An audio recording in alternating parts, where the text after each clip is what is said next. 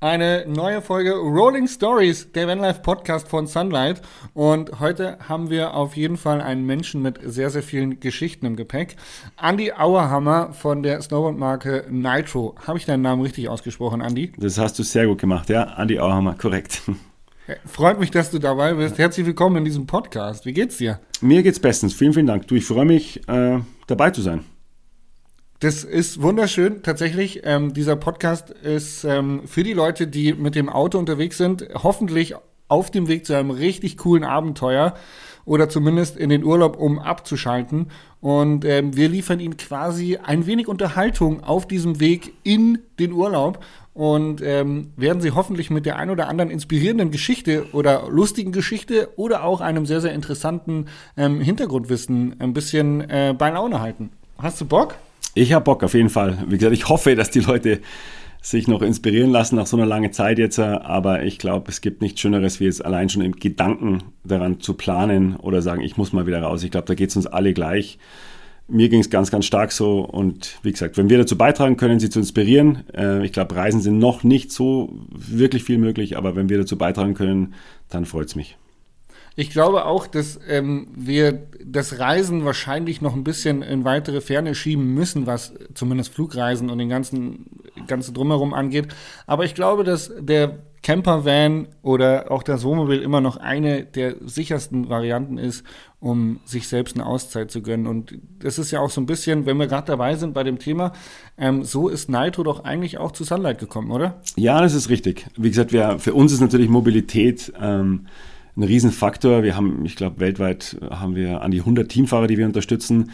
Wir leben davon, dass wir zusammen auf Abenteuer gehen. Also wir fahren auf die Lofoten, wir sind überall auf der Welt eigentlich unterwegs, äh, zusammen immer als Team. Und da waren wir natürlich jetzt die letzten Jahre, also die letzten eineinhalb Jahre extrem eingeschränkt und haben, waren uns auch der Verantwortung bewusst, dass wir jetzt nicht einfach Trips planen können, und da war Sunlight natürlich ein perfekter Partner für uns, äh, weil du, wie du schon gesagt hast, äh, man kann es relativ gut planen. Wir können hier in Europa, haben uns sehr gut angepasst an die jeweiligen Bestimmungen des Landes, haben alle Teamfahrer getestet. Wir hatten sozusagen ein richtig ein gutes, sicheres Umfeld, um verantwortungsbewusst äh, unserem Sport nachzugehen. Und das war eine Riesenhilfe. Das ist äh, tatsächlich das, was ich gerade eben schon gesagt habe, einer der Punkte, warum das Wohnmobil im Moment so attraktiv ist. Und der Trend Vanlife geht ja auch nicht spurlos äh, an uns vorbei. Gerade über Social Media konsumieren wir das extrem. Ich kenne dich tatsächlich eigentlich erst seit zehn Minuten und wir haben im Vorgespräch äh, schon kurz darüber gesprochen, dass ähm, das Reisen mit dem, mit dem Campervan aber auch noch einen anderen Vorteil hat, weil du sagtest, Nitro ist eine junge Marke und ihr, ihr habt eine junge Zielgruppe und die hängen eigentlich viel zu viel am Smartphone ab, oder was, ich glaube, sechs bis acht Stunden hast du gesagt. Und das ist im Prinzip auch so ein bisschen ein Symbol, einfach mal wieder rauszukommen, oder? Definitiv. Also wir, sag, wir beobachten ja einfach den Markt jetzt wirklich global auch. Ähm, unsere Kunden sind, ich sage mal, die Kernzielgruppe liegt vielleicht zwischen 15 und 25, sage ich mal. Äh, Tendenz, äh, sie wird älter, was mich freut. Ähm, aber natürlich beobachten wir schon aber, was passiert oder was ist für die jungen Leute relevant. Und ähm, seit Jahren sehen wir immer stärker den Trend, also vor allem auch zu sozialen Medien, und es ist so ein bisschen für uns auch so schwierig, wie wir damit umgehen sollen, weil natürlich bedienen wir uns auch den, den sozialen Medien als Kommunikationstool und wollen Leute damit inspirieren. Wir wollen jetzt aber auch nicht, äh, dass die jeden Tag fünf, sechs Stunden, was wirklich, ja, so wie es momentan aussieht, dort ihre Zeit verbringen. Ähm, deswegen ist für uns immer so ein bisschen so ein Widerspruch. Wie gehen wir mit den neuen Medien um? Und letztendlich wollen ja wir als Marke junge Menschen inspirieren, eben rauszugehen in die Berge, mal tief durchzuatmen, das Handy auszuschalten, äh, Flight Mode rein, wie auch immer, ähm, weil das einfach leider viel zu wenig passiert mittlerweile. Es geht alles, das Leben ist schnell, schnell geworden, ähm, die, die Aufmerksamkeitsspanne mittlerweile ist der Durchschnitt, glaube ich, von 3,8 Sekunden. Das ist irgendwie und, und dann ist schon raus, oder was? Dann also, bist schon raus. Unsere Zuhörer schon gar nicht mehr zu. nee, ich sag, das ist so, das haben sie gemessen. Das haben sie jetzt irgendwie gemessen und es ist unter, ich weiß nicht, was es für ein Tier war, ob es ein Marienkäfer war oder ein Regenwurm, ich weiß nicht mehr genau. Auf jeden Fall ist es wirklich erschreckend gewesen, zu ja, sehen, wie eben ja. mittlerweile Medien konsumiert werden. Und ähm, da mache ich den jungen Leuten überhaupt keinen Vorwurf. Es geht mir ja selber so. Ja. Da wurde nachgerechnet, dass du eben oder bewiesen, was im Kopf auch passiert. Du hast Glückshormone, äh, Ausstöße, wenn du als Likes bekommst, das ist wie manche Leute am Tag ihrer Hochzeit haben. Das ist wirklich verrückt. Das hat einen extremen Suchtfaktor und aber leider sehr viel negative äh, Side-Effects. Also man, man kommt dann diese Vergleichbarkeit rein. Es gab noch nie so viel Depressionen bei jungen Leuten wie heutzutage. Die Selbstmordrate ist, es ist ein trauriges Thema, aber war noch nie so hoch, äh, wie sie zurzeit ist. Und das hat uns schon natürlich Stück weit so ein bisschen unsere eigene Verantwortung wieder ähm, äh, oh, bewusst gemacht, wo wir sagen, hey, wir müssen schon schauen, dass natürlich entscheiden die Leute, kaufen mir ein iPhone, kaufe ich mir äh, eine Spielkonsole oder kaufen mir ein Snowboard. Und ähm, wir können nur dafür plädieren und jetzt nicht nur Snowboard, auch von mir aus ein Mountainbike, ob ich laufen gehe, auf den Berg gehe. Einfach nur, dass man diese Komponente nicht ganz außer Acht lässt, weil, wie gesagt, wir müssen uns bewegen, das tut uns gut. Das ist der normale Endorphinausstoß äh, beim Sport. Und wenn man selber davon überzeugt ist und sein Leben lang Snowboard fährt und weiß, wie viele wunderbare Tage äh, mir dieser Sport schon bereitet hat, dann möchte man alles dafür tun, das eben zu teilen und äh, Leute daran teilhaben zu lassen. Ja, ich bin 100% bei dir. Jetzt ganz ehrlich, Hosen runtergelassen. Ich selber merke es an mir. Ich war früher Mountainbike-Profi, wenn man so möchte. Ich bin Downhill-Weltcup gefahren und da war, da war der Rennsport entscheidend. Und irgendwann ähm, bin ich ausgestiegen, weil ich es auch mit der Psyche und dem Druck nicht hinbekommen habe und bin dann quasi in, ja, in Videoproduktion und so gegangen. Also eigentlich ist Social Media mein Job. Ja. Aber das, was du gesagt hast, diese Vergleichbarkeit, ähm, das sorgt schon auch immer wieder für, gerade jetzt zur Corona-Zeit, wo man eigentlich zu Hause hängt und man denkt immer, auf der anderen Seite ist das Gras grüner. Also man sieht irgendwie seine Kumpels, die gerade irgendwie am Trail sind, bei uns zu Hause liegt noch Schnee, bei den Jungs in Norddeutschland, die können alle den ganzen Tag fahren gehen und dann sitze ich hier und denke schon sofort, boah, fuck, die gehen Radfahren und machen irgendwas Cooles und ich hock hier und kann nichts machen. Ja. Ähm, und vor allem das, das zieht einen richtig runter. Also das ist echt krass. Das ist wirklich, ich ja. merke es hart an mir selber.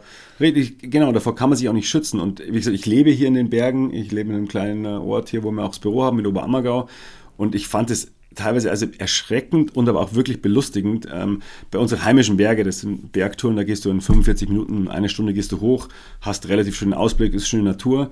Und in den letzten Jahren habe ich so viele junge Menschen gesehen, die da hochkommen, bauen sich ein komplettes Zelt-Setup auf, also es, damit es so aussieht, als ob die da oben übernachten oder ein Biwak oder wie auch immer was. Alles sieht perfekt aus, genauso wie es der Lifestyle eben vorgibt. Fotografieren sich eine Stunde lang, packen wieder ein, gehen runter, fahren wieder zurück in die Stadt. Und dann denken wir, das kann es doch wohl nicht wahr. Es, es, ist nicht euer Ernst. Jetzt, die kommen hier raus, mhm. da geht es nur um das Foto, um sozusagen seinen Freunden zu sagen, schau mal mich an. Ähm, das ist schon ein bisschen beängstigend, muss ich sagen. Also, und das, das Schlimme ja. ist tatsächlich die Competition, die dahinter steckt, ja. weil du dir selber einen Druck aufsetzt. Also erstens genießt du deine Zeit nicht mehr und zweitens weißt du, okay, ich muss aber am Ball bleiben. Ich muss jetzt noch ein krasseres Foto machen oder ich muss noch krasseres Video produzieren oder ich muss noch, noch eine crazyere Wohnungseinrichtung mir besorgen, damit ich zu Pinterest, Instagram passe. Ja, finde ich krass. Richtig. Ähm, Deswegen einfach mal offline. Das ist eine äh, ne, ne gute, gute Kurve quasi, um vom Social Media Thema wegzubekommen. Eine Frage noch ganz kurz, aber glaubst du, dass es so eine, so eine Art Doppelmoral ist? Es gibt ja mittlerweile auch super viele Instagram Postings, die quasi sagen so, oder gerade diese, diese Influencer, die dann, wie du schon sagst, auf den Berg gehen und sich da schön fotografieren und sagen, ach, einfach mal offline sein, tut gut. Ähm, glaubst du, das ist eine Doppelmoral und die ist noch gefährlicher als alles andere? Also ich bin mir sicher, ein Stück weit, also es ist eine Doppelmoral, wenn man es so auslebt.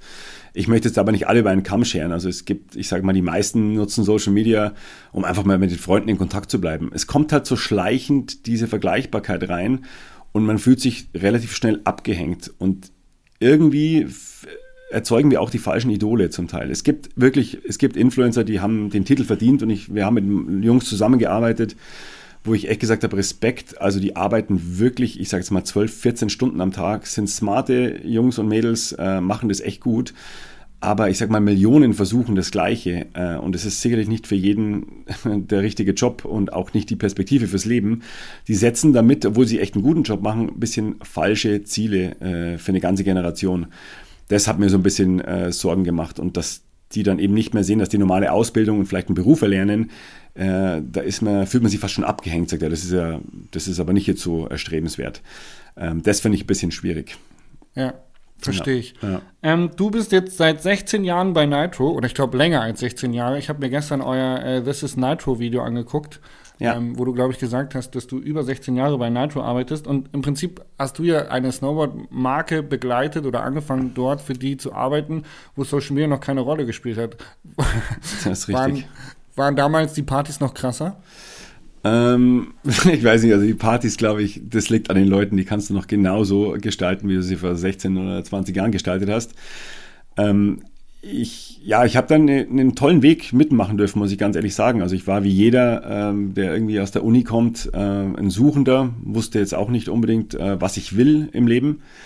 Äh, war auf jeden Fall motiviert zu arbeiten, war mir für nichts zu schade, habe immer schon bei meinen Eltern, die haben Restaurants und, äh, gehabt, habe immer in der Gastro mitgearbeitet, habe jeden Job irgendwo vom Parkplatzwächter äh, bis hin zum äh, Förster, Gehilfen, immer geschaut, dass ich irgendwie arbeiten kann. Also nach der Uni, ich habe internationale BWL studiert, ähm, wollte ich raus in die große Welt. Ich war so ein bisschen geblendet davon. Ich dachte mal ganz klar, ich werde bei BMW Karriere machen, äh, strebe mittleres Management an und das ist genau das, was, das ist genau Anzug, Krawatte, jeden Tag da in den Turm gehen, genau mein Ding habe ich dann ziemlich schnell festgestellt, das ist ähm, nicht mein Ding, oh, soll nicht verwerflich sein, aber ich bin dann eben mal nach Dubai gegangen, habe für eine Management Consultancy da die Möglichkeit bekommen, da reinzuschnuppern, habe äh, in Kalifornien in so einem Internet-Startup mitarbeiten dürfen, habe in Mexiko in einem Fünf-Sterne-Hotel die Vermarktung für Europa übernommen. Also ich wollte wirklich einfach raus und möglichst viel mitnehmen. Und im Endeffekt habe ich dann durch diese Erfahrungen eine Sache gelernt oder herausgefunden, dass das, das waren Aufgabenbereiche, wo ich gemerkt habe, nee, das ist nicht meins. Und dadurch, dass ich oft mal die Erfahrung gemacht habe, wo ich sehr dankbar bin, nee, das ist nicht meins, bin ich letztendlich zu dem gekommen, was mir wirklich Spaß macht. Und es war ähm, bei Nitro zu arbeiten. Ich war immer schon ein leidenschaftlicher Snowboarder, habe aber nach dem Studium mir gedacht oder auch während dem Studium, okay, ich, wie gesagt, das muss ich abhaken, es war ein Hobby. Ähm, jetzt kommt halt sozusagen der Ernst des Lebens und ähm, ja, witzigerweise hat sich irgendwie komplett anders äh, dargestellt alles. Und ich habe irgendwann mal einen Anruf bekommen äh, vom Tommy DeLago, das ist einer der Gründer, also ist der Tommy DeLago und der Sepp Adelt, die die Firma gegründet haben. Und der hat mich gefragt, ob ich nicht Interesse hätte, mal vielleicht vorbeizuschauen, weil die hätten einen Job für mich, äh, der eventuell interessant wäre. Und so hat Geil. das Ganze begonnen. Ja. Ähm, ganz kurz dazu, hat dann deine Erfahrung aus dem Managementbereich quer über den Globus, da äh, war das der ausschlaggebende Grund, warum wir gesagt haben, geil, der fährt Snowboard und ist beruflich schon einiges an Erfahrungen äh, durchgangen? Also, na, bin ich jetzt mal ganz ehrlich, da würde ich sagen, nein. Ähm, ich muss eine Sache, die, wo ich immer wieder noch selber noch drüber lachen muss. Ich habe dann angefangen bei Nitro zu arbeiten äh, und ich glaube, es war nach dem vierten Jahr oder so, als der Sepp, ähm, also einer der Gründer, zu mir sagte, du Andi, hast du eigentlich studiert? Und dann habe ich gesagt, ja, natürlich habe ich studiert. Ich habe doch hier meine Bewerbungsunterlagen. Haben sie gar nicht angeschaut und gesagt, ja, was hast du denn studiert? Ach, dann sage ich, ja, internationale BWL. Das ist ja perfekt, das passt ja. Also, das war, deswegen dachte ich mir so, okay, wow, warum, warum habe ich mir das angetan? Äh, aber es war wirklich, ich glaube, ich meine, es müsste fast der Tommy, ich meine, letztendlich hat der Tommy ähm, ich kannte den Tommy Delago, der kommt hier aus demselben Ort, wie ich auch komme. Ich wusste, dass er Naito gegründet hat. Er war oft bei meinen Eltern zum Essen. Ich glaube, da hat er mich oft gesehen beim Arbeiten. Er wusste, der Ort ist klein, man weiß, was die Jugend ja. hier treibt. Er wusste, ich habe ja. studiert. Ähm, ich glaube, was ihm wichtig war, weil die haben jemanden im Marketing gesucht, dass ich einfach sehr offen bin und offen mit Menschen umgehen kann. Und das wurde mir ein Stück weit in die Wiege gelegt, dadurch, dass wir ja, dass ich in der Gastronomie groß geworden bin, dass wir einfach immer einen öffentlichen Raum hatten. Es gab keine Privatsphäre, es waren einfach immer Gäste da. Es war, Weihnachten wurde mit Angestellten gefeiert. Es war immer, ich glaube, wie gesagt, ich bin mir nicht sicher, aber ich glaube, es war mit auf jeden Fall ausschlaggebend. Natürlich, ich fahre Snowboard. Äh, er wusste, ich habe auch irgendwie eine Schule gemacht. Äh, aber ich glaube, so das war, wenn ich mich recht erinnere, wir haben uns mal darüber unterhalten, war das eine der ausschlaggebenden Gründe. Sehr, sehr cool. Ja. Du hast am Anfang, bevor du ausgeholt hast mit deinen Erfahrungen oder de ja. ja. mit deinen Erfahrungen, hast du gesagt, dass du so ein bisschen verblendet warst und gesagt hast, ey, ich will unbedingt bei BMW ins mittlere Management und äh, dieses jenes erreichen. Ähm, glaubst du, dass, dass man diesen schmerzhaften Weg gehen muss, um selber für sich zu wissen, was man möchte? Also bereust du das, dass du vielleicht so verblendet warst und nicht schon früher den Weg eingegangen bist? Ähm, nein, ich bereue es überhaupt nicht. Also ich bin über jede Erfahrung, die ich gemacht habe, extrem dankbar. Ich glaube, äh, es gibt nicht die perfekte Formel, wie finde ich meinen Job und werde glücklich. Mir hat es extrem viel gebracht, unterschiedliche Einblicke zu bekommen. Ähm, oft hat man auch eine gewisse Vorstellung von dem Job äh, und dann macht man ihn und dann merkt man, oh, das ist ja doch nicht so, wie ich es mir eigentlich gedacht habe oder ich habe ja doch nicht mhm. so viel äh, Kreativität, wie ich mir so im Studium eigentlich beigebracht worden ist, wie das Ganze aussieht. Und was ich sehr spannend fand irgendwie, ist so das macht man ganz unbewusst, aber du bist natürlich, wenn du jetzt, egal wo du groß wirst und wie das Elternhaus ist, gibt so eine gewisse unterbewusste Erwartungshaltung. Man baut, man macht sich selber einen Druck und sagt, okay, äh, irgendwie erwarten jetzt die Eltern oder vielleicht man schaut auf den Freundeskreis, uh, der ist jetzt bei der Bank und macht hier irgendwie eine Karriere und der ist bei BMW.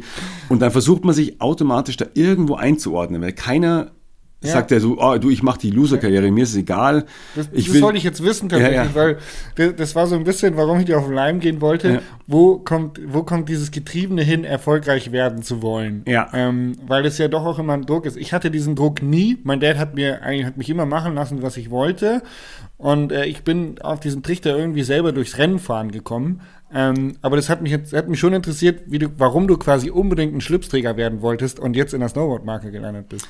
Also da muss ich sagen, da hat mich ähm, so ein bisschen mein Umfeld in der Uni auch geprägt, glaube ich. Ich meine, da waren lauter coole junge Leute, ähm, die aber doch auch viele aus einem sehr guten Haus kamen und eben schon damals in der Uni äh, wie gesagt, da bin ich mit dem Pickup vorgefahren, da haben die schon, äh, was ich, BMW 5er äh, gehabt mit Komplettausstattung, so eine Art. Und es ist auch, wie gesagt, nicht verwerflich, aber ich habe mir gedacht, oh wow, das will ich auch mal. Also das da, das wird mich einfach, das, das, muss ich doch mal schaffen irgendwie. Also wurde halt über Jahre so ein bisschen vorgelebt, man lebt in München und ja. da hatten die halt auch tolle Wohnungen. Ich bin immer jeden Tag äh, 100 Kilometer mit Zug oder wie auch immer was immer in die Stadt gefahren. Und ich, wie gesagt, ich, das ist sowas sehr, sehr äh, Unterschwelliges. Das merkt man gar nicht so. Dein Umfeld prägt dich enorm. Es ist ja, immer die Kinder, die Erziehung und dann das Umfeld, in dem du dich bewegst. Und das merke ich, muss ich jetzt kurz einen Ausreißer machen, immer wieder auch, wenn ich ähm, in ich reise sehr, sehr viel durch meinen Job, da bin ich sehr dankbar. Und ich bin immer sozusagen aus diesem Alltag wieder rausgerissen. Und ich komme zurück und meine Freunde, äh, die ich hier sehe, die leben halt diese Realität und das ist wie so ein Trichter. Das zieht dich immer weiter in diese Realität rein. Und dann ist halt ein gewisser Standard. Du brauchst einen VW-Bus. Du musst irgendwie, ja, vielleicht mal mit Ende 30, Anfang 40 dir überlegen, ein Haus zu bauen. Zwei Kinder wären auch nicht schlecht. Und du erlebst automatisch so ein, ich sage jetzt mal, ein Leben, das von dir erwartet wird, Stück weit. Von der mhm. Gesellschaft. Und den Druck, den merkst du nicht, aber du legst ihn dir eigentlich selber auf. Und deswegen fand ich es immer sehr interessant, durch den Perspektivenwechsel, durchs viele Reisen, merkst du dann, okay, ich sehe, ich sehe das. Und ich bin gesagt, durch Nitro eben habe ich die Chance, dass ich halt in 35 verschiedenen Ländern immer unterwegs bin. Und du siehst unterschiedliche Lebensentwürfe von China nach Korea nach Argentinien. Und ähm, das ist sehr, sehr spannend, weil du kannst für dich selber dann, dann doch was mitnehmen. Und irgendwie nimmt es dir diesen Druck. Und auch wir Deutschen sind allgemein ich glaube, wir sind das meist versicherste Nation der Welt, also wie Versicherung wir ja. abschließen. Wir haben einfach immer Angst. Wir haben Angst vor der ja. Zukunft und planen unser Leben so, dass ich weiß, wenn ich mit 65 oder 67 zum Arbeiten aufhöre, dann geht es mir richtig gut. Aber bis dahin ist mir fast schon ein bisschen egal. So ist noch ein bisschen die ältere Generation. Ich glaube, das ist ein unglaublicher Wandel gerade aktuell und auch Corona hat es brutal schnell den Wandel her, äh, herbeigeführt nochmal. Aber ich, da stelle ich mir oft Fragen drüber und ich finde es sehr, sehr interessant. Und wie gesagt, ich möchte in keiner Weise irgendwie sagen, dass ich besser weiß, wie das zu leben ist. Jeder muss das für sich selber rausfinden. Aber äh, ich finde es extrem spannend, sich Gedanken darüber zu machen und ich war super dankbar über unterschiedlichste Lebensentwürfe, die mitzubekommen und sozusagen für mich selber zu entscheiden, was ich daran gut und was ich daran schlecht finde. Du hast gesagt, dass es so ein bisschen den Druck rausnimmt, wenn man diese anderen Lebensentwürfe sieht, was ja das Reisen quasi möglich gemacht hat. Aber hast du für dich jetzt quasi dann auch die Freiheit, deinen eigenen Lebensentwurf umzusetzen? Weil, wie schon gesagt, du hast ein bisschen vorgelebt bekommen, ein 5er BMW muss es sein, äh, mittlere Managementkarriere wäre gut, damit bekommt man Ansehen. Bist du jetzt frei von den Erwartungen von außen zu sagen, hey, ich lebe mein eigenes Leben und es ist zwar schön, wenn ihr denkt, dass äh, man unbedingt ein Haus und ein T5 California braucht, um in Bayern äh, erfolgreich zu sein, aber ich äh, fahre lieber mein äh, Dreier Golf. Also, es ist schwierig zu beantworten. Ähm, ich bin nicht ganz frei. Ich, will, ich, will, ich will, würde lügen, wenn ich jetzt sage, nein, davon habe ich mich komplett frei gemacht. Das stimmt nicht. Ähm, Nochmal zum Anfang. Also, das war, ich glaube, weil ich ich glaube, in einer Familie groß geworden, die bodenständig war, wo aber schon erfolgsgetrieben. Also Gastronomie ist eine harte Schule. Du weißt, du musst abliefern und wenn du es gut machst, bleibt ein bisschen was hängen. Wenn nicht, äh, gehst du vor die Hunde, so eine Art. Also ich war mhm. schon davon getrieben. Es war wirklich monetär. Ich denke mal, Geld ist gleich Freizeit. Ich habe mir gedacht, früher 100 Euro ist ein Tag in Freiheit. Wenn ich jetzt 5000 Euro habe, äh, sind das 50 Tage, die ich mir irgendwo als Sicherheit habe. Ich habe immer nur so gerechnet. Und mhm. das Leben funktioniert ja so. Du, du investierst deine Zeit, die wechselst du in Geld um. Und dann hast du Geld und mit diesem Geld kaufst du dir wieder Freizeit. Das heißt, es gibt immer diese Art von Balance, ähm, die man irgendwie dafür sich finden muss. Und zum Anfang war ich halt davon geblendet und habe halt die, nur diesen einen Faktor angeschaut, okay, monetär, was ist da möglich, was, was, was, was können wir da machen? Und habe aber ziemlich schnell gemerkt, ähm, dass es eben nicht mein Weg ist. Und ich habe tatsächlich neulich eine andere Lebensvariante von diesem Kreislauf äh, zu hören bekommen. Ähm, und er sagte, ähm, er hat kein Geld, um keine Zeit zu haben. ja. Weil im Prinzip, wenn man viel Geld verdienen möchte, hat man eben auch keine Zeit mehr. Und vor allen Dingen das Leben ist auch teurer, wenn man ja. wenig Zeit hat, weil man ähm, keine Zeit hat, sich ähm, Essen selber zu kochen, weil man on the road essen muss, weil man ähm, ein schnelles Auto braucht, um schnell von A nach B zu kommen, weil man keine Zeit hat, um langsam zu reisen. Ähm, also da, da gibt es auch eine andere Philosophie, die ich sehr, sehr interessant fand. Aber ich persönlich glaube, denke auch eher so wie du. Ich finde es super super interessant, weil ich für mich stelle mir immer wieder die gleiche Frage. Ähm, wie sieht mein Lebensentwurf aus und wäre ich souverän genug, ihn zu leben? Weil der Druck von außen besteht nämlich immer, dass man irgendwie mal, also man wird ja gemessen, allein ich als YouTuber, ich habe, als ich angefangen habe, YouTube zu machen, habe ich gesagt, ich will Videos machen, die inhaltlich cool sind. Scheiß auf Likes und Klicks. Und ich will mich nicht hinstellen und für Abonnenten werben. Und habe da immer versucht, quasi meine eigene Qualität in den Vordergrund zu stellen und mich nicht in diesen messbaren qualitativen Bereich Hauptsache Klicks äh, hineinzugeben. Und die Erfahrung, die ich gemacht habe, ist, egal wo du hingehst, du wirst nicht nach deiner Qualität, nach dem Inhalt bemessen, weil die Leute haben gar keine Zeit, sich dein Video anzugucken. Also wenn ich Kooperation eingehe, dann sind viele Leute, gucken sich die Videos gar nicht an, sondern die sehen, ah, der hat auf das letzte Video so und so viel Klicks gehabt, auf das Video so und so viel Klicks, hat so und so viele Abonnenten, ist ein guter oder ist ein schlechter. Ja. Und diese Oberflächlichkeit von Bewertungen, wie du schon vorhin im Social Media Bereich mit der Vergleichbarkeit angesprochen hast, die zwingt einen immer so ein bisschen so einen Kompromiss einzugehen und zu sagen, hey, kann ich das jetzt mit meinen eigenen Werten vergleichen, was ich mache? Aber man muss in gewisser Weise auch immer so ein bisschen in diesem Strom mitschwimmen, um den Erwartungen von außen gerecht zu werden. Ob jetzt beruflich, das ist ja quasi, Social Media ist jetzt quasi mein Job, oder aber auch privat, weil, ähm, keine Ahnung, man möchte ja auch seinen Eltern weiterhin gerecht werden und nicht jedes Mal an Weihnachten mit seinen Eltern streiten, wann jetzt endlich mal das Kind zur Welt kommt ja. oder wann jetzt endlich mal das Haus gebaut wird, sondern man, man will ja trotzdem irgendwie ein harmonievolles Miteinander haben. Ja. Also was ich, was ich da beobachte, was ich halt immer interessant finde, äh, ich schaue da wirklich genau hin immer, ähm, es gibt, wie gesagt, verschiedene Lebensentwürfe. Wenn jetzt zum Beispiel, ich sage, äh, Beispiel in einem kleinen Ort, äh, das ist vielleicht sinnbildlich für auch Stadt, wie auch immer. Es wird ein gewisser Standard vorgelebt. Wenn ich jetzt aber merke, als Familie, ich kann da nicht mithalten. Ich kann jetzt nicht mehr den neuen T6, T7 irgendwie Bus kaufen und ich kann auch nicht äh, sechs Wochen in den Sommerferien irgendwie äh, die große Reise antreten, dann versuchen sich, weil Leute wollen nicht als der Verlierer dastehen im Vergleich, in dieser mhm. unglaublichen mhm. Vergleichbarkeit. Also ändern sie ihren Entwurf und sagen, okay, wir sind dann eher die coolen Eltern, die halt äh, die coolen Sachen machen, irgendwie so. Und halt ist ja hier so ein bisschen spießig, was ihr hier macht. Und ja. das machen sie nicht, weil sie irgendwie das böswillig machen, sondern sie machen das, weil sie in ihrer Realität auch als Gewinner dastehen wollen. Und das verstehe ich voll und ganz. Und deswegen musst du immer selber abwägen. Und das ist, wie gesagt, ich bin hin und her gerissen. Ähm, ich, ich liebe schnelle Autos.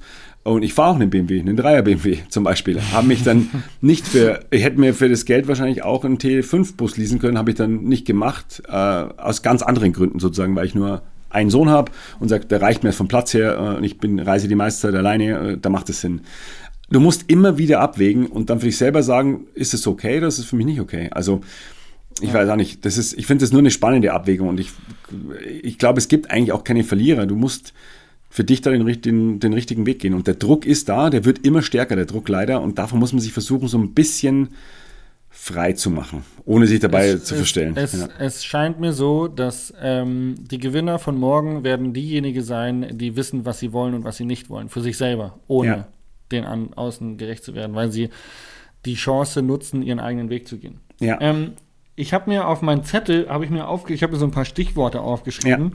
Ja. Ähm, und dann habe ich mir gedacht, naja, du bist jetzt quasi im Marketing, du bist da äh, im Business. Das hat sich tatsächlich jetzt durch die Geschichte, ich kannte dich ja vorher wirklich nicht, so ein bisschen bestätigt. Und ich habe mir so äh, zwei, zwei Dinge aufgeschrieben. Da steht Business versus Passion und Money versus Time. Äh, Money versus Time haben wir, würde ich sagen, eigentlich schon behandelt. Ähm, jetzt steht da aber noch Business versus Passion. Und äh, ich habe das so ein bisschen bei mir gemerkt, dass ich habe also ich habe mein ganzes Leben um das Mountainbike gestrickt. Also alles, was nicht mit Mountainbiken funktioniert hat, habe ich in meinem Leben eliminiert. Es hat sich mein ganzes Leben hat sich ums Mountainbiken aufgebaut.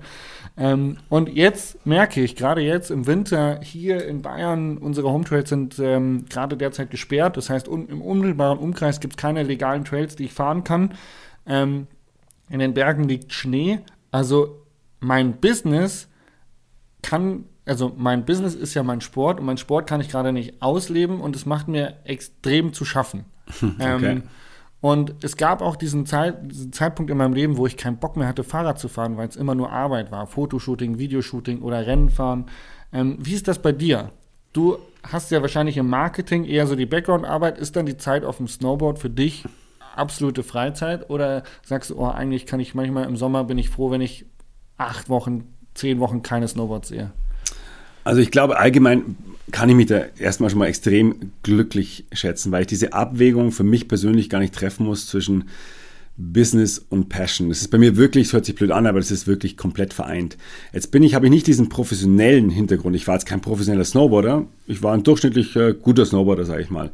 Habe das aber jetzt nie auf dieser professionellen Ebene betrieben. Das heißt, für mich war Snowboarden immer meine Lieblingsfreizeitbeschäftigung im Winter äh, früher. Jetzt ist es so, dass ich ähm, immer noch natürlich versuche, viel Snowboarden zu gehen, aber ich habe jetzt auch nicht diesen Druck, dass ich sage, ich bin hier der totale, ich mag einfach, wenn es geht, jeden Tag irgendwie nur am Berg und äh, ist, ich glaube, ich schätze es da ganz realistisch ein für mich selber. Ich liebe es, mit Leuten zu arbeiten, die mich inspirieren. Jetzt habe ich das Glück, dass wir hier 34, 35 Länder haben. Das sind alles Geschäftsleute auch. Aber die Leute haben sich damals, wie ich auch, vielleicht gegen die Krawatte entschieden. Und die haben sehr interessante Lebensentwürfe. Das heißt, wenn ich in ein Land reise, wo wir versuchen, die Marke aufzubauen, ob es jetzt China ist, Visa Korea oder Südamerika, spielt keine Rolle, treffe ich immer auf sehr interessante Persönlichkeiten.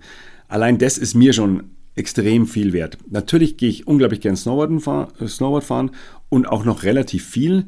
Ich habe aber die perfekte Balance, da ich ja mich um Marketing kümmere, da gehört auch Team mit dazu, suchen wir uns zum Beispiel einfach schöne Destinationen aus. Wir sagen, wir fahren am Ende der Saison mit 30 Leuten nach Norwegen, gehen campen, mieten uns ein paar Häuser und verbringen zwei Wochen lang in der Natur mit den Leuten, mit denen wir uns gerne umgeben. Dann ist das natürlich ein absolutes Highlight für mich und das, daran kann ich ein Jahr oder zwei Jahre lang zehren an den Erfahrungen allein schon. Ich bin aber keiner, der jetzt am Wochenende mit Tausenden von Menschen äh, sich irgendwo ins Ötztal oder irgendein Skigebiet äh, da ansteht und dann äh, über die überfüllten Pisten fährt. Weil ich den Luxus habe, dass ich ja auch unter der Woche fangen kann. Das ist natürlich jetzt, hört sich ein bisschen so überheblich an, aber ich suche mir das ganz gezielt aus. Ich liebe den Sport. Ich bin viel mehr mittlerweile im Touren gehen, weil ich irgendwie das mag, dass ich mir erstmal sozusagen meine Schwünge da verdienen muss. Ich habe die absolute Ruhe. Es geht ja bei Sport bei mir auch oft um jetzt, du musst viele Entscheidungen treffen. So einfach mal die Ruhe zu haben, sich Gedanken zu machen, zu entscheiden. Und Sport ist unglaublich, auch beim Laufen. Das kann jeder wahrscheinlich nachvollziehen. Das machen die meisten. Du verarbeitest sehr, sehr gut und findest ganz schnell Lösungen. Also, wie mhm. gesagt, diese Mischung zwischen Beruf, äh, rein Business und Passion, ähm, das ist wirklich ganz, ganz schön harmonisch äh, bei mir verschwommen. Da muss man eben nur aufpassen, dass du hast nämlich dann keine Unterteilung mehr zwischen Arbeit und Freizeit, sondern du lebst dann ein Leben, das eigentlich schon maßgeblich von Arbeit dominiert wird weil es dir halt Spaß macht. Das ist das Einzigste, wo man sagt, da muss man irgendwann wahrscheinlich aufpassen. Und da bin ich wiederum auch bei dir. Ähm, dadurch wird es natürlich jetzt auch sehr einseitig. Ich habe jetzt nicht noch 15 andere Hobbys und lerne noch Kochen nebenbei, noch eine Sprache und vielleicht noch irgendwie fange ich jetzt Yoga an. Die Zeit habe ich gar nicht. Äh, oder ich gebe diesen Sportarten oder diesen Hobbys überhaupt keinen Raum. Also das ist wirklich sehr begrenzt. Das ist Arbeiten, Snowboard fahren, Reisen. Äh, das ist wirklich so, ja, das Hauptthema, sag ich mal. Ähm, in dem Video This is Nitro ist so ein bisschen rausgekommen, ihr seid eine sehr, sehr leidenschaftliche Brand. Ihr seid quasi noch Gründer geführt, glaube ich. Noch ja. Gründer geführt, ja. oder? Ja. Ähm, ihr, ihr, seid keine riesige Brand, aber ihr seid halt immer noch, ihr seid ein Businessmodell. Und inwieweit steht manchmal die, die Menschlichkeit im Konflikt mit dem Skalieren eines Business?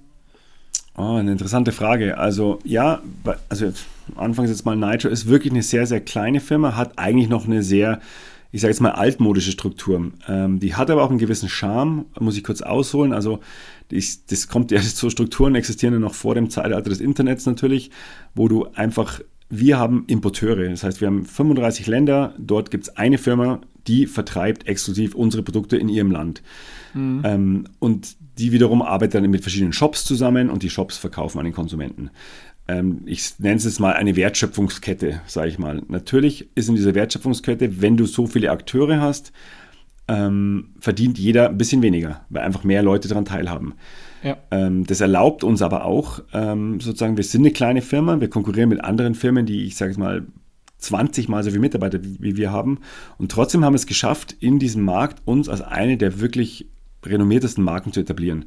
Wir sind in einigen Ländern sogar Marktführer. Und das hat mich immer so fasziniert, weil wir extrem flexibel sind. Also wir sind, wie gesagt, 16, 17, 18 Leute maximal, die die Marke machen global. Wir sind auf fünf Büros aufgeteilt oder sechs, weil wir, oder die Philosophie von Tommy und Sepp war immer, wir lassen das Talent, die Leute, die für uns arbeiten, in dem Umfeld, wo sie sich am wohlsten fühlen. Wir haben kein Corporate Headquarter irgendwo, sondern wir hatten immer wieder Leute auf der ganzen Welt, ob es jetzt in Vancouver Island war, ein paar Mädels, die halt einfach gesagt, wir leben da, die waren zu dritt, haben sich ein Büro gemietet, die wollen in der Früh surfen gehen und danach arbeiten sie. Und die haben super gearbeitet. Und so haben wir Designer in Los Angeles oder wir haben ein Büro in Montebelluna, wir haben Mitarbeiter in Asien.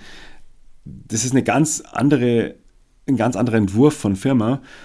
Ähm, und ich finde es wirklich spannend und schön zu sehen, dass es funktioniert. Und auch, um jetzt aktuell zu sein, Corona äh, diese ganze Diskussion im Homeoffice und alles, das war, das wird hier seit, also jetzt bin ich seit 16, 17 Jahren dabei, wird es gelebt. Also wir sind vernetzt mit allen möglichen Menschen schon immer und wo die Leute sind.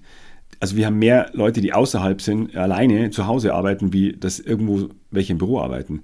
Das heißt, es war immer schon, wir waren da sehr, sehr krisenstabil. Es war absolut gar keine Umstellung für uns und überhaupt kein Problem, so weiterzuarbeiten. Und das hat mir irgendwie, fand ich das interessant in der Zeit, wo natürlich der ganze Markt direct to consumer geht. Jeder versucht einfach diese Wertschöpfungskette abzukürzen, mehr Marge Profit. für sich abzugreifen. Viele vergessen dabei, dass du dann auch investieren musst in Customer Service, in das ganze Handling, wenn Produkte zurückgeschickt werden. Für mich ist so eine Transformationsphase momentan. Jeder weiß, was er will, das ist mehr Marge, aber nicht alle schaffen es, dorthin zu kommen. Die großen, Nike, Adidas werden es schaffen, viele andere werden scheitern. Ähm, eine sehr, sehr spannende Phase. Und wir sind halt noch so in einem sehr loyalen System, wo wir sagen, wir vergessen nicht die Leute, die uns haben wachsen lassen. Das ist in dem Fall der Händler und der Konsument. Und deswegen versuchen wir noch sehr, sehr nah am Handel zu arbeiten. Und wer weiß, ich habe ich hab keine Kristallkugel. Vielleicht ist dieser Weg der falsche in drei, vier Jahren, weil auch der Handel keine Loyalität mehr der Marke gegenüber hat. Dann müssen wir uns anpassen. Aber momentan bin ich sehr, sehr froh, dass wir diesen Weg noch gehen können. Äh, kurze Antwort darauf, bevor ich ein Resümee fasse. Ähm, ähm, ich glaube, dass es unterschiedliche Produkte geben wird und in einer Produktvielfalt, wie zum Beispiel bei einem Mountainbike oder auch bei einem Snowboard, wird, glaube ich, am Ende wird der Händler nicht der wird unumgänglich, weil du brauchst persönliche Beratung. Ganz viele Leute wollen einen persönlichen Kontakt zu ihrem, ähm, zu ihrem Verkäufer haben. Die wollen eine Art Freundschaft mit ihrem Lieferanten haben, um vielleicht auch nächstes Jahr mal ein anderes Modell auszuprobieren, um sich im Sport weiterzuentwickeln. Und das ist, glaube ich, die emotionale Komponente, warum der Händler wahrscheinlich eher sogar an, an Wertigkeit bei einigen Dingen gewinnen wird. Ähm, um aber nochmal kurz diese Business versus Passion abzurunden und zu resümieren es ist ja im Prinzip bei euch kein Business versus Passion, sondern eigentlich ist es ähm, Passion meets Business. Weil auch wie du sagst, die Mädels in Vancouver, die dann da Bock drauf hatten, das ist halt eine intrinsische Motivation, warum die auch geil arbeiten. Weil die halt einfach Bock drauf haben, mit diesem coolen Produkt etwas zu machen. Und ich glaube, das macht so ein bisschen den Ball rund, auch das, was wir vorhin gesagt haben, dass im Prinzip derjenige gewinnt, der weiß, was er will. Und die haben halt Bock, mit euch zusammenzuarbeiten und deswegen sind sie viel motivierter zu arbeiten, als wenn sie jetzt irgendwo in einem IT-Unternehmen Softwareentwicklung machen müssen, sich einen Haufen Kohle verdienen, weil sie vielleicht IT studiert haben, aber halt einfach zwölf Stunden am Tag Datenbanken bauen. Also dementsprechend ähm, hier glaube ich eher Passion meets Business als Business versus Passion, oder? De definitiv, ist sicherlich schön zusammengefasst. Ähm, wie gesagt, man darf nicht vergessen, wir arbeiten mit vielen kreativen Leuten, die sind nicht auf Knopfdruck kreativ. Deswegen haben wir immer gesagt, wir versuchen, dass sich der Job dem Leben dieser Person anpasst. Das heißt, maximale Flexibilität. Grundvoraussetzung ist einfach, einfach Vertrauen. Wir suchen uns Leute, wo wir sagen, den mögen wir, dem vertrauen wir, der ist gut in dem, was er macht. Das ist die Grundvoraussetzung. Und dann aber passen wir uns seinem Lifestyle an. Weil wenn du mal jemandem zu 100% vertraust, das merkt derjenige auch, dann hat der auch eine ganz andere Beziehung zu dem Arbeitsplatz und will auch, dass es der Firma gut geht. Und damit sind wir eigentlich wirklich gut gefahren. Und dadurch, glaube ich, sind wir auch ein geschätzter Arbeitgeber, weil wir generell das Setup schon immer, es gelingt uns nicht immer und Menschen sind auch unterschiedlich. Äh, jeder geht mit, sage ich mal, diesem Vertrauen auch anders um, aber die Mehrheit der Mitarbeiter, die wir haben, weiß das sehr zu schätzen. Und ich finde das selber, ich merke das bei mir selbst, dass es ein super schönes Gefühl ist, dass eben dieses Vertrauen immer schon da war und ich mein Leben einfach so gestalten kann mit dem Job und nicht der Job mein Leben dominiert. Und ja, das, das, cool. ja, das war auf jeden Fall immer sehr, sehr besonders. Ähm, um jetzt nochmal von diesem Business-Thema ein bisschen mehr wieder zu einem Lifestyle-Thema zu kommen, Snowboarder sind ja Lifestyle-Menschen oder Snowboarding ist, war früher zumindest ein krasser Lifestyle und äh, mittlerweile ist es, glaube ich, total angekommen im Breitensport. Aber ähm, ihr arbeitet natürlich mit vielen Profis zusammen. Was war die krasseste Party, die ihr mit Nitro hattet? Boah, die krassesten Partys, muss ich ganz ehrlich sagen, die kenne ich nur vom Hörensagen. Das war wirklich in der Anfangszeit wo Snowboarden groß geworden ist. Also ich, ich bin, glaube ich, 2006 dazugekommen und ich würde sagen, so die absolute Hochphase, würde ich jetzt mal schätzen, war so 2000.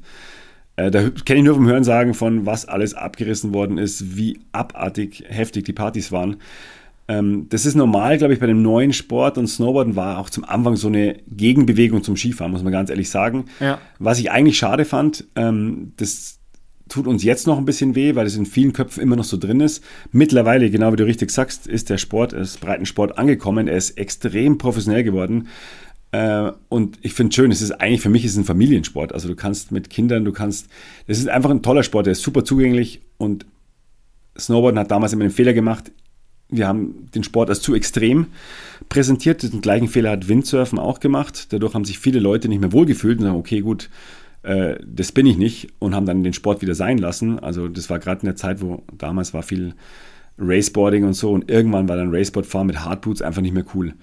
Und da ging alles nur noch um Freestyle. Und dann hat man ganz, ja. ganz viele Leute, die wirklich leidenschaftlich gesnowboardet sind, hat man eigentlich vom Kopf gestoßen und gesagt, du suchst den neuen Sport. Also die haben sich dort nicht mehr wohlgefühlt. Und dann haben wir auch selber, da sind wir selber auch mit Schuld, jahrelang auch vor meiner Zeit noch echt nur fliegende Menschen äh, promoted. Also Snowboarden findet in der Luft statt. Einfach nur maximale ja. Rotation, Überkopf, irgendwie ja. alles.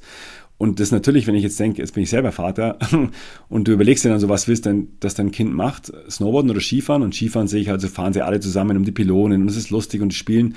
Und Snowboarden sehe ich halt irgendwie Hardcore-Tricks an irgendwelchen Rails oder einfach fliegende Menschen, die 30 Meter hoch in der Luft eine Klippe runterfliegen, dann sagst du, gut, dann mir liegt ja doch was an meinem Kind, dann soll er lieber mal Skifahren.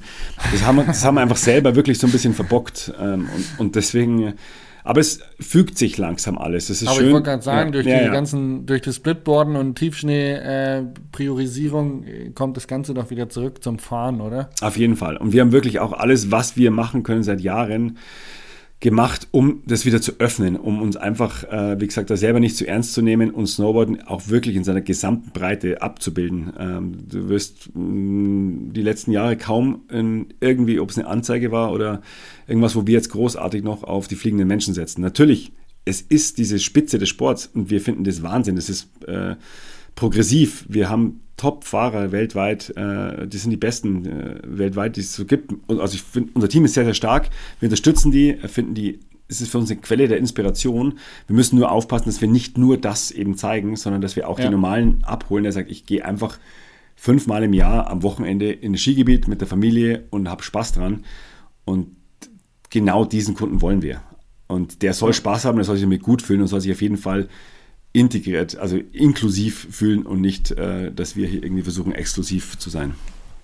Genau. Der soll ja. sich im Prinzip mit dem Profi identifizieren können und sagen, den findet er gut, aber auch sehen, ich passe trotzdem zur Marke, auch wenn ich nicht nur durch die Luft fliege, sondern ich kann mich damit Richtig. identifizieren. Richtig. Und das haben wir wirklich ähm, versucht, äh, noch als Ding die letzten Jahre echt zu machen. Also wir haben große Events gemacht, also so, wie gesagt, Norwegen, Lofoten, Touren, wo wir die besten Fahrer der Welt einladen, aber trotzdem öffnen für ganz normale Konsumenten, sagen, kommt's mit, wir haben ein Zelt dabei, wir haben einen Schlafsack für euch, ihr seid eingeladen, wir können noch zehn Leute unterbringen, um genau das zu mischen. Oder wir haben große Camps gemacht, wo wir die versuchen, alles abzubilden. Der normale Camper, der Profi, der Shop, der Importeur, die Marke selber, alle sind da. Wir haben zusammen vier Tage eine super Zeit am Berg. Und das war Geil. mir immer ganz, ganz wichtig, ja.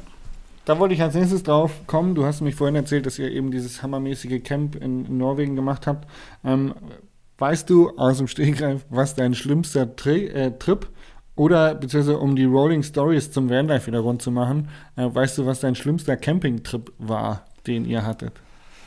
Mein schlimmster Campingtrip. Ja, wo ähm, du sagst so, ey, wir sind losgefahren, es war richtiges Scheißwetter, wir kamen an, äh, dann war es arschkalt. Nach einem Tag war die, die Heizung ausgefallen, weil wir kein Gas mehr hatten. Und keine Ahnung, gibt es da irgendwas, wo du sagst, oh, den Trip, den möchte ich auf keinen Fall wiederholen und wenn, dann nur mit einem guten Ritterdienst oder so. Also ich muss sagen, wir haben natürlich viele Trips in die Richtung gemacht. Ähm, ich, ich muss ganz ehrlich sagen, ich hatte bisher wirklich immer Glück.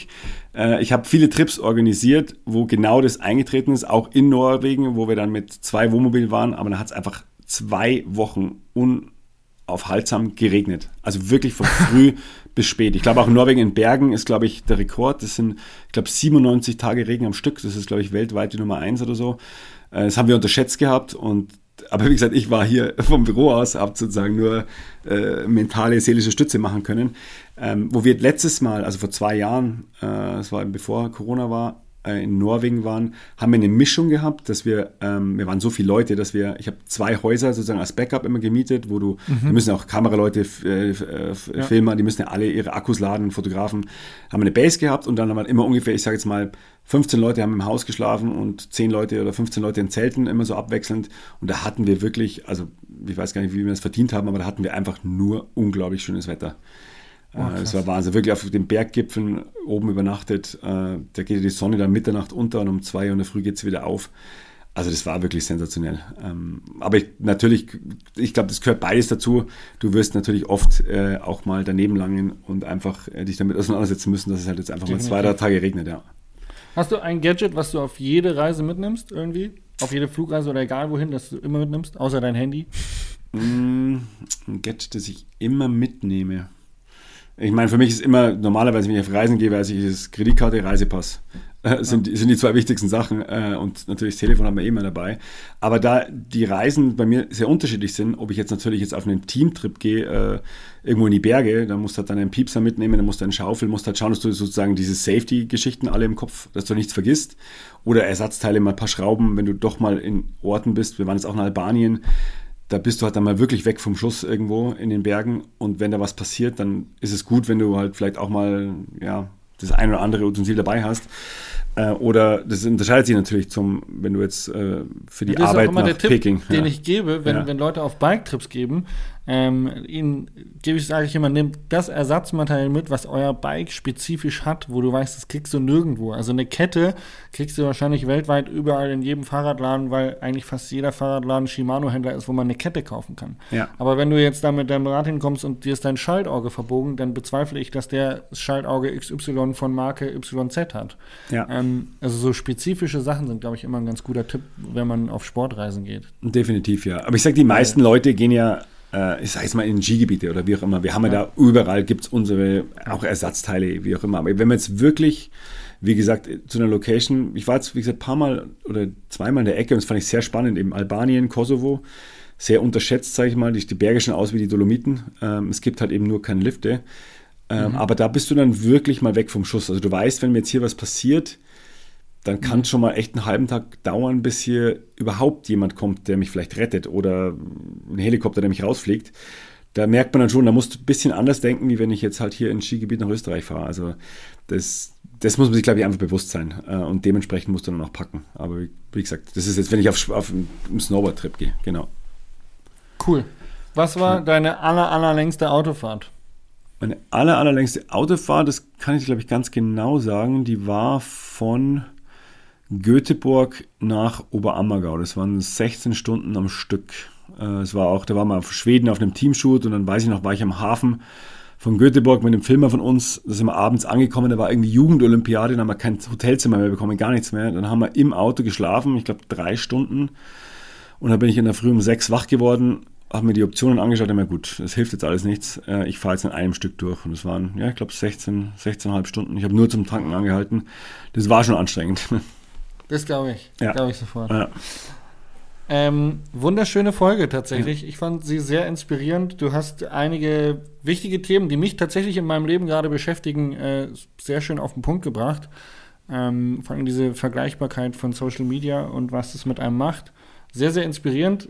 Ich finde, du hast einen tollen Werdegang hingelegt und ich bin echt froh, dass du nicht bei BMW im mittleren Management arbeitest, sondern äh, für die Firma Nitro ja. und dementsprechend auch ein Partner von Sunlight bist. Ja. Äh, mega, mega cool. Vielen, vielen Dank. Also mir hat sehr viel Spaß gemacht und äh, jetzt haben wir uns interessanterweise über einen Podcast kennengelernt. Finde ich auch ganz witzig. Also äh, danke Ist dir. Ein schönes Format, um sich kennenzulernen. Ja. Ich bin gespannt, was wen ich noch alles vors Mikrofon bekomme. Vielen lieben Dank, Andi, für diese coole Folge. Danke dir vielmals. Ich sage Tschüss. Ciao, ciao. Ciao, mach's gut. Mache ich auf den großen Knopf drücken da oben, oder?